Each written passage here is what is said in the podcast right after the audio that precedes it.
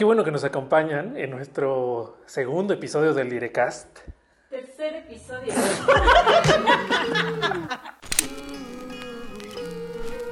Desde la ciudad más bonita del mundo, Estamos en el Direcast. ¿De qué vamos a hablar en el tercer? Sobre festivales. El Lo que tercer más episodio va a tratar de una cosa que en realidad no sé a ti qué tanto te emocione, pero al menos personalmente sé que a Ana y a mí nos gusta muchísimo, que son los festivales música. de música. No, es muy diferente la música a un festival de música, porque hay gente que, que le gusta la música, pero odia los festivales porque hay mucha Así es. gente, es muy ruidoso, es muy cansado y poco tiempo para ver a cada banda. Exacto. Te de un lugar a otro, te venden todo súper caro, Sí. siempre llueve, pésimas condiciones, horrores para llegar al lugar. Pero, pero logras ver bandas que probablemente no podrías ver solitas de no ser por un festival. Como Café Tacuba, cada Vive Latino, ¿no? Ese tipo. Es Por que hay eso de no festivales a Latino. festivales. Y es justo de lo que vamos a hablar. de todos los festivales que hay en México, de los promotores que están trayendo o, haciendo nuevas propuestas y una de las varias problemáticas que hay alrededor de esta industria, que es la falta de representación de mujeres y la falta de representación de géneros alternativos. De géneros musicales, ¿no? Sí, sí, géneros musicales alternativos, específicamente el hip hop y el RB, que son como súper pesados en otros países y en México como que todavía les da miedo pensar en esa música. Y creemos, bueno, la verdad es que sí creemos que les da miedo pensar en esa música, sobre todo en la Ciudad de México. Eh, ¿Por qué? Porque hay grandes festivales que podrían tener la capacidad de pagar por estos artistas enormes, súper pesados que hay eh, en Estados Unidos, en algunas partes de, de Europa, y, y que no se animan a traerlos a la Ciudad de México. Es más, hasta los regios ya llevan, hasta regios. los regios, perdónenme. Me preocupa un poco que digas hasta los regios. Es que los regios son como un caso aparte, sin, o sea, sin ser prejuiciosa ni nada, pero... Ya dijeron hasta los regios, ya no pueden decir sin ser prejuiciosos. En defensa de Ana y Mariana, debo decir que en Nuevo León acaban de aprobar esta cosa horrible para que los médicos no atiendan a la comunidad LGBT. Ajá, pues a eso, eso es a lo que nos referimos. Hasta los regios. Sorry, no sorry. Sorry, no sorry. Va a ver, pero por- por ejemplo, ¿qué tipo de festival es, tiene estas características que ustedes dicen? El Hello Festival. Hace dos años trajeron Sí. a Ron the Jewels, que son una banda que a mí me encanta, es, es rap. es- ¿No fue hace dos años cuando fue Kendrick? Ah, estuvo Kendrick. Ah, sí, antes O sea, de- creo antes que de ese es como el punto que es clave en esta cosa de apertura a otros géneros. Solamente el Hello Festival se atrevió a apostarle a Kendrick justo cuando estaba como en el boom. Ni siquiera era como, ay, no sabemos si va a funcionar o no. Todo mundo estaba hablando de Kendrick, todo mundo escuchaba a Kendrick. Ya hasta se había ganado el Pulitzer, ¿no? Creo que no, todavía, no, no. Todavía no. meses después. Pero fue cuando sacó el Damn, el, el disco que fue súper súper aplaudido y es la única vez que ha venido a México y solamente en Monterrey pudieron tenerlo y fue como súper un hit. Mira, fue tan parteaguas que había mucha gente, muchos chilangos y de distintos lugares del país que neta planearon el viaje a Monterrey solo para ver a Kendrick. La neta es que sí fue un viaje planeado para ese festival en específico. Eh, digamos, pero ustedes a qué se lo atribuyen, porque eh, como esta afirmación de decir que el Hello Festival se atreve a, pues al final del día estas organizaciones pues también buscan, eh, es un negocio al final del día, ¿no? Entonces yo lo pienso en términos, por ejemplo, de la industria del cine, y pues claro que no van a producir películas independientes y en el caso de los festivales van a pensar dos veces para traer o no traer a cierta banda de música. ¿A qué le atribuyen ustedes que el Hello Festival sí se haya animado a cuando tal vez supone un riesgo? Yo punto? creo que tiene que ver la cercanía con Estados Unidos. Es mucho más fácil que la gente eh, cerca de la frontera viaje a Monterrey. para La cultura estadounidense permea mucho más fácil en esa parte norte del, de- del país y entonces es mucho más probable que la gente escuche hip hop o escuche RB o escuche rap que ya hacia el centro sur. Y que los propios gringos se animen porque también México es más barato, está la cercanía, este, creo que sí hay mucho intercambio, un intercambio súper, súper fuerte que no vemos en el centro del país. Y entonces, por ejemplo, ¿qué le reprocharían a un festival como el Vive Latino, que tiene tanta tradición, tantos años, que ha tenido sus grandes que momentos? Que no cambia, no cambia. Siguen siendo las mismas bandas desde hace 20 años. Creo que hasta hace cuántos, cuatro o cinco años empezaron a traer bandas internacionales. Y que es la única vez a la que yo he ido en Vive Latino. O sea, ya traen a... Yo fui el año pasado a ver a Gorilas. Eh, ah, es verdad, yo también. y fue un gran festival. Pero pues es que es de mucho, ¿no? Al final del día puede estar una audiencia que no sé si realmente quisiera escuchar a Kendrick Lamar. O sea, yo creo... Hay gente que sí quiere escuchar cada año a Rubén Albarrán hablando de la madre tierra y ya saben, todas estas cosas que repite como sacerdote. Sí, pero creo que es ahí donde entran los festivales, porque si quieres escuchar a tu banda favorita cada año, como Café Tacuba, como Panteón Rococó, como eh, Enjambre, Fobia. Este, Fobia, cada año, estoy casi segura, tienen posibilidad de hacer un concierto en México y los festivales, como te decía al inicio, es esta cosa de la oportunidad de ver artistas que comúnmente no podrías ver como solitos en un, en un acto en solo, en un recinto más pequeño, porque pues sí, como dices, son de nicho. Y también algo que me gusta mucho de los festivales es ver las letras chiquitas. Luego descubres a bandas muy buenas que vale la pena escuchar y cuando las ves en vivo es muy, muy bueno. Es muy chido haberlas descubierto un poco antes y después verlos en vivo. La verdad es que es de las grandes experiencias que te dan los festivales. Entonces, también creo que el Vive Latino sí luego trae como a nuevos artistas, pero no... Los pesados siguen siendo los mismos desde hace 20 años. Exactamente, entonces no dejas que los artistas nuevos vayan escalando. O sea, tienen que pasar muchos años para que los artistas que presentaste hace 10 años estén como headliner.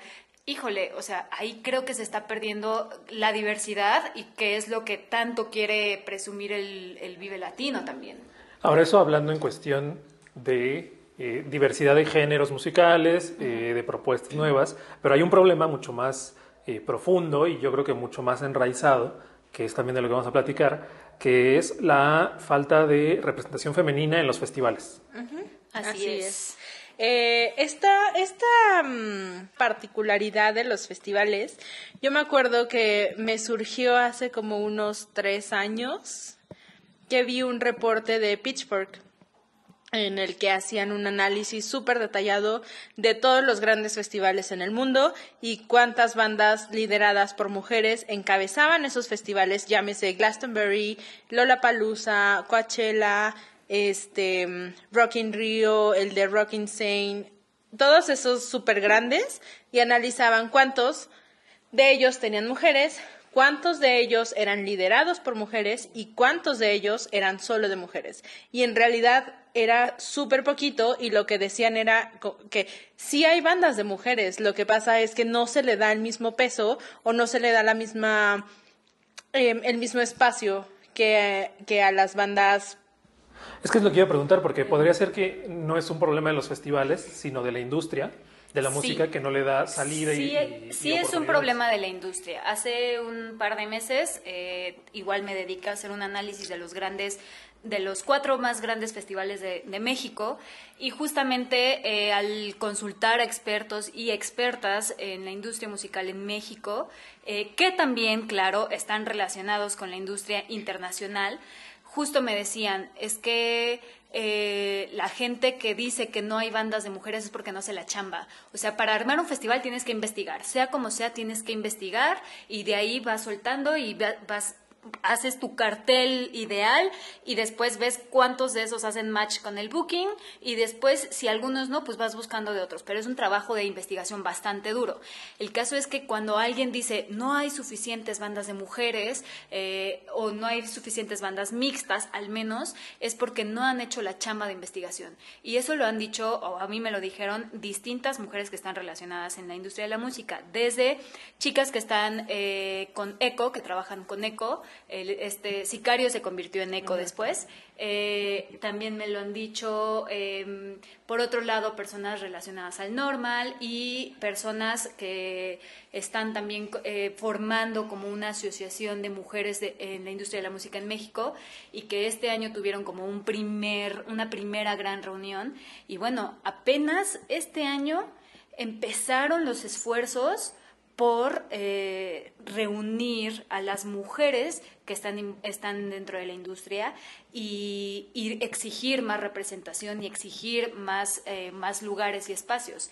Entonces, sí, sí es un problema de la industria y es un problema también el que digan que no hay bandas suficientes, porque claro que las hay. Si tú quieres hacer un, un cartel de puras bandas femeninas o mixtas, claro que lo puedes hacer. Y existe un festival Hace- de hace puras unas- bandas de mujeres. Hace unas exacto. semanas hubo uno que fue, se llama eh, Mujeres en el Rock Fest. No, hay otro que se Bueno, llama es que ese lo el gobierno de la Ciudad de o- México. El chiste es que, eh, o sea, de lo que sé de este festival, es que está organizado por varias mujeres dentro de la industria que no son necesariamente músicas, o sea, yo ubico perfectamente que está involucrada Cintia Flores, que es la directora editorial de Indie Rocks. Girl Noise. Eso, Girl Noise.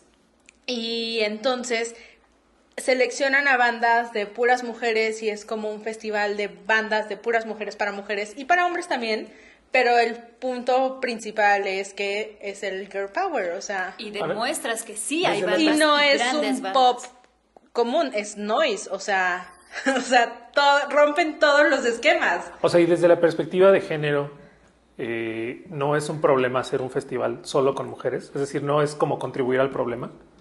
Pues no, porque, bueno, perdón que No, no, ponga esta, pues, este cuestionamiento estacional, pero sería irnos a la misma discusión absurda de por qué separar los vagones, eh, es decir, vagones exclusivos para mujeres y eh, los otros mixtos, porque al final del día se necesitan esos espacios precisamente por la poca representación de, la figura femenina o de las mujeres en distintos espacios como eh, los festivales de música. Solo yo aquí quisiera ir tal vez un poco más allá.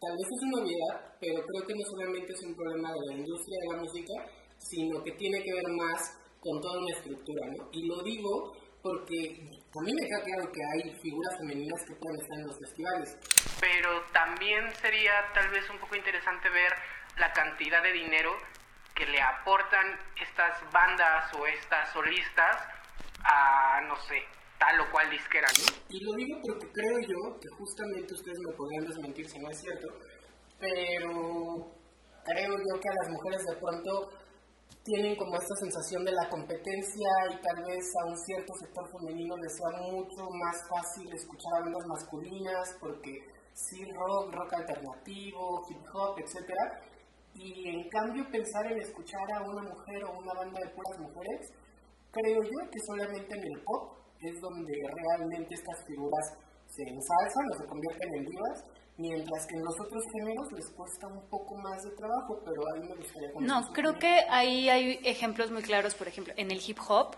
de grandes mujeres que lo están haciendo y lo están haciendo muy bien. Yo no soy fan de Cardi B, por ejemplo. Eh, no me encanta su música, pero es una figura muy poderosa. Si hablamos eh, de hispanohablantes, tenemos a Nati Peluso, que también es rapera y es una figura muy poderosa también. A A la. Mala Rodríguez, A la la Mala. Rodríguez, que también es, una, es un gran ejemplo. a la Rosalía. Ay, mi violencia.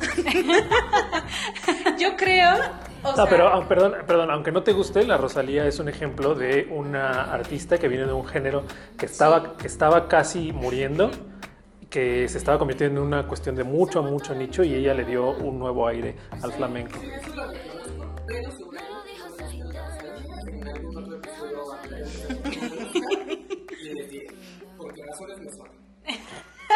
Oh Dios, sonaste muy contundente.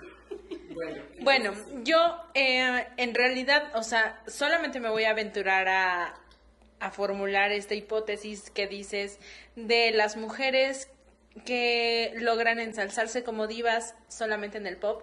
Creo que se podría deber a que um, apelan a la objetivización y a la sexualización en el pop. Y cosa que no o sea, no sé, no estoy segura que no pase, pero probablemente es menos evidente en otros géneros. Porque, por ejemplo, puedo pensar en Savages, Savages es super noise, súper pesado y son unas morritas ahí. Súper poderosas. Ujú. Ah, me, me encantan. O Warpaint, que también es como súper diferente y alternativo y no tiene, o sea, no la sexualizan. O, O Superorganism, que tiene una, ¿no? una variedad de integrantes muy diversa. Tenemos que decir que Ángel está traumadísimo. Desde hace un año, Un poquito más de un año. sí. no, ya casi un año, ¿no? Porque fue hace un Ah, año. sí, un año, en el el corona pasado. del 2018 cuando lloraste y pataleaste y hiciste berrinche porque habláramos de ello. Y a propósito, hace un rato que hablaban de Sicario, que se convirtió en eco, eh, son con ellos con quienes tenemos la entrevista de esta semana, pero antes de irnos a nuestra entrevista, vamos a hacer nuestro corte musical y esta semana la selección musical estará a cargo de Ana. Y como Ernesto lo pidió con mucho ahínco, vamos a poner a la Rosalía con, con altura, porque hace unas semanas, precisamente, llegó a más de mil millones, mil millones, No sé. mil millones de reproducciones de YouTube. Sí fueron mil millones, ¿no? Un billón son mil millones. Mil millones. Mil millones de reproducciones en YouTube. Se unió a este selecto club de músicos que llegan a ese tipo, a ese número de, reproducciones. Y pues se la dedico con mucho cariño a Ernest. Porque eres una persona con altura. El demo lo canto con Honduras. Dicen una estrella, una figura. De Héctor aprendí la sabrosura. Nunca he visto una joya tan pura. Esto es pa' que quede lo que yo hago dura. Con altura, Demasiadas noches de travesura. con altura, Vivo rápido y no tengo cura. con altura, Y de joven pa' la sepultura. con altura. Este flores azules y quilates. Y si es mentira que me mate. Flores azules y quilates. Y si es mentira que me mate. Oigan, yo quiero decir un dato curioso de los festivales. Eh, cuando Sam Smith no era Sam Smith que conocemos hoy, ajá, estuvo en el Corona Capital y nadie lo recuerda. Yo, yo no lo recuerdo. ¿Lo fuiste a ver? Vi como dos canciones. O sea, hasta tú lo desprecias. Hasta yo lo Y desprecié. ahora te arrepientes mucho. Sí, pero ahí ya era Sam Smith. Cuando estuvo en el Corona, de verdad, o sea, estaba todavía era era de día, era en uno de los escenarios no principales principales y fue muy curioso. En la más. carpa casi, ¿no? No, no tanto así, pero más. Yo también tengo otro dato curioso que Ángela nos dejó decir porque ya quería. ya- Ajá, exacto. Estaba muy. Ajá. Este, en este conteo, en este análisis que hice hace, hace semanas eh, sobre los festivales, resulta que justo el Vive Latino y el Pal Norte son los festivales más machines y su representación es del 10 o menos por ciento de mujeres en, en los carteles. No Más sé por qué no me sorprende. ¿no? Machines despectivamente. O sea, Despectivamente. ¿Hay otra sí. forma de utilizar ese adjetivo? pues como cuando dices la nueva canción de Gloria Trevi está bien machina. Está bien perrona. Y por el contrario, eh, el Corona Capital de este año, que será en pocos días, y el ceremonia que se celebró a inicios de este año. Y que tuvo a la Rosalía como que tuvo a la. Rosalía como Les hago un llamado a los organizadores del Vive Latino para que vuelvan a incluir a Paquita la del Barrio y Laura León entre sus exponentes musicales. Ese show de Paquita me hubiera gustado mucho verlo, porque soy fan de Paquita. Bueno, termino. Perdona, la idea. Antes de que antes de que termine se cruzó por ahí Clementina, Clem- Es la diere mascota oficial. la direpet. y solo para cerrar la idea. Eh, pues sí, eh, Ceremonia y Corona Capital son los que tienen más representación. No es, no llega al 50-50 todavía, pero sí están haciendo un esfuerzo. Eh, este año Billie Eilish va a estar como una de las headliners en el Corona. La Rosalía estuvo en el Ceremonia y además quiero, sí quiero decir que Ceremonia ha sido el único eh, festival que tiene artistas queer o de- bueno de la comunidad LGBT Es como súper inclusivo en todos los sentidos. Exactamente, y es uno de los que más ha trabajado Sí. eh, para lograr ser más incluyente. Y pues el próximo año lo vamos a tener en Campo Marte, en la Ciudad de México, y ya no en Toluca, así que veremos qué tal está el cartel, que próximamente ya lo van a anunciar. Ahí nos vemos, amigos, amigas. Amigas. Amigas. Y ahora sí vamos a escuchar nuestra entrevista que nos va a presentar Mariana. Pues sí, eh, vamos a escuchar a los socios fundadores de ECO, que es una de las empresas encargadas de organizar los festivales como más alternativos que hay en- de oferta en México. Ellos son los encargados de hacer ceremonia, son los encargados de hacer trópico, Radio Bosque y pues también tienen como venues como Sala, este, el Auditorio Blackberry, entonces están súper dedicados al entretenimiento alternativo y pues esto fue lo que nos dijeron, vamos a escucharlos. Ceremonia, Trópico, Sonar y Radio Bosque. Seguramente has escuchado hablar de estos festivales que buscan salirse del molde y que hacen de un festival de música mucho más que un simple concierto de uno o dos días con artistas que de otra manera sería difícil verlos en solitario. Pero romper con ese molde no es nada fácil y eso bien lo saben los responsables de que esos festivales existan y quienes están al frente de ECO, la promotora detrás de esos festivales alternativos llenos de artistas que tal vez no conocías y en lugares tan poco predecibles como un bosque en el Estado de México o las playas de Acapulco. Grupo ECO es un grupo dedicado al entretenimiento, ¿no? Y dentro de, dentro de todo lo que se puede hacer alrededor del entretenimiento, una parte muy importante son los, los eventos de entretenimiento en vivo, muchos de esos los festivales y los conciertos, ¿no? Y en eso, la verdad es que en la gran mayoría de esos proyectos también somos socios de OCESA, pero nos gusta afrontar un poco la visión de- de- del negocio de una manera diferente. Nosotros creemos mucho en festivales más alternativos, en cosas que a lo mejor van a, nichos muy específicos ¿no? del mercado, donde OCESA como un gran eh, pues, organizador de, eventos, la visión de ellos es llegarle a las grandes masas. Pero hacer un festival como los que han armado, en los que han tenido de headliners a artistas como Massive Attack, Björk y Rosalía, La Rosalía. No es tan sencillo como escoger a los artistas del momento. Se debe pensar a quién está dirigido y luego decidir los artistas que se presentarán.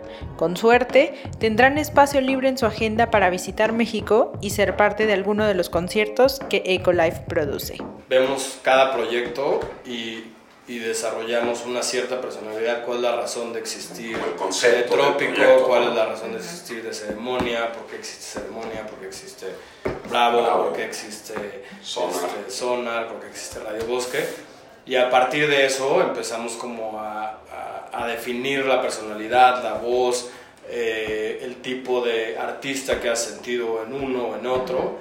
Obviamente hay artistas que pueden vivir en, en diferentes proyectos, pero eh, sí tratamos de que cada proyecto tenga como, como su propia voz o su propio sentido de existir. Y a partir de eso programamos. En cada proyecto tenemos eh, comités que hay personas que se, se repiten en diferentes comités, pero la mayoría de los comités son, son, son diferentes, en donde pues cada quien a partir de lo que, lo que desarrollamos como identidad o idea de- del proyecto, pues cada quien va aportando sus ideas de a quién programar y quién no, las defiende, las discute, eh, y es como, como vamos decidiendo, y obviamente también pues viene la otra parte que es pues la disponibilidad de los artistas, eh, etcétera, etcétera. Entonces, un poco eso es como, como funciona la forma en la que programamos. Una parte muy importante que, que siempre estamos buscando tenerla es estar cerca de nuestra audiencia. ¿no? O sea, para nosotros el estar cerca de nuestra audiencia es donde nos damos cuenta qué, qué nichos o qué espacios ya hay mucha competencia y a lo mejor no vale la pena hacer un proyecto que, que vaya hacia allá y qué otros es donde no está pasando nada, ¿no? O sea, donde hay espacio para nuevas cosas, para nuevos conceptos y eso nos lo da un poco pues, lo que la gente vemos que le gustaría que pasara, ¿no? O sea, qué artistas les gustaría que vinieran que no han venido, qué artistas o qué tendencias musicales empiezan a aparecer por ahí y de repente todavía nadie las está volteando a ver o no las están volteando a ver tanto de otros promotores y donde podemos como hacer, hacer otros, otro tipo de proyectos diferentes a los que ya existen en el mercado.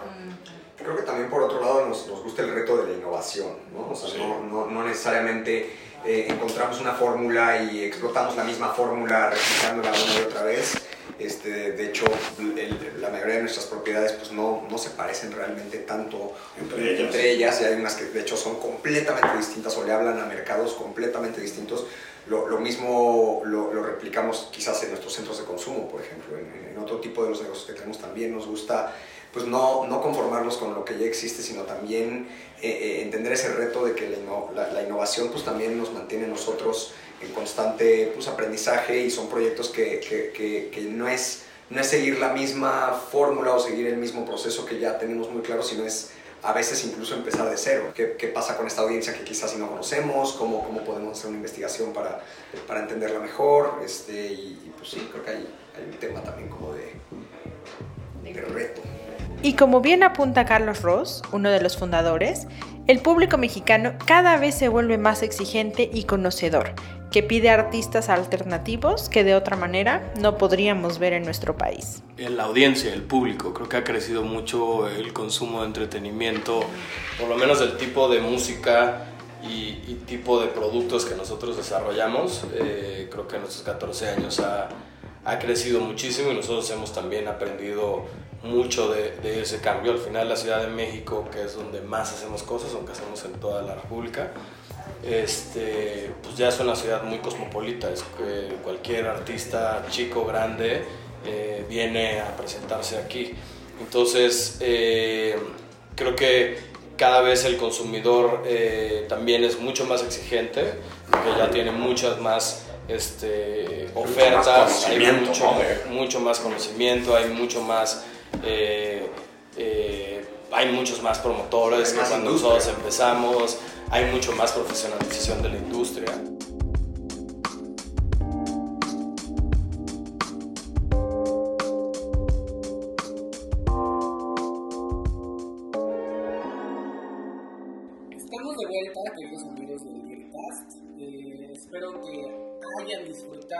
Esta conversación que tuvimos acerca de la representación femenina en los festivales de música.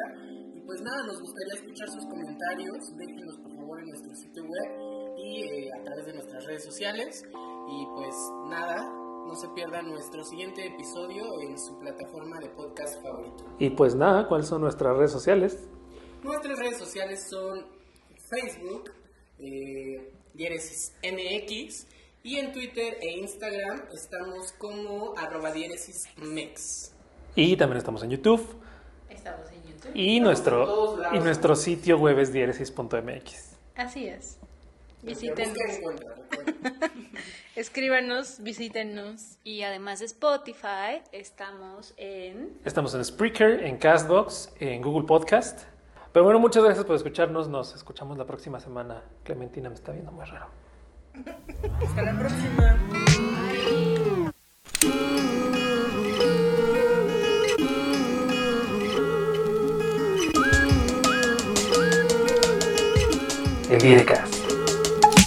Bueno, y a propósito de esto, hace un rato eh, mencionaron a Sicario y a Eco, y son precisamente a ellos a los que entrevistamos esta semana. Pero antes de irnos a, a nuestra pieza de entrevista de esta semana, necesitamos hacer un corte musical. Y el corte musical, según la tómbola que tengo aquí en mi mano imaginaria. En tu mano imaginaria. La tómbola imaginaria que tengo aquí en mi mano, el corte musical le toca a, a, a Ana. ¿A mí? Sí. ¡Ay, por Dios! Porque Mariana ya sabía su respuesta, entonces. te- ¿Ah, sí? No. Vamos a poner mayores de esta mujer que termina en G. Karol G. Becky G. Hay dos Gs. Carol G, Becky G. Kenny G. Kenny ¿Qué vamos a escuchar? ¡Ay! Selena Gómez. Estaba escuchando a Van Selena. a poner Selena Gómez. No, Selena G. Selena G. Eisa G. Y yo, ¿ah? Vamos a poner a... Ay, perdón. Claro, como no nos cuesta el tiempo aire, pues tú puedes tardar todo. No nos quieras. cuesta. Lo cortamos y ya. Perdónenos por, por decir tantas tonterías a veces. Es que Ernesto se Así queja de que a todo le ponemos diere. Porque somos dieres MX, Ernesto. Me, me queda claro. no me cabe duda ya. Bueno, a lo que venimos.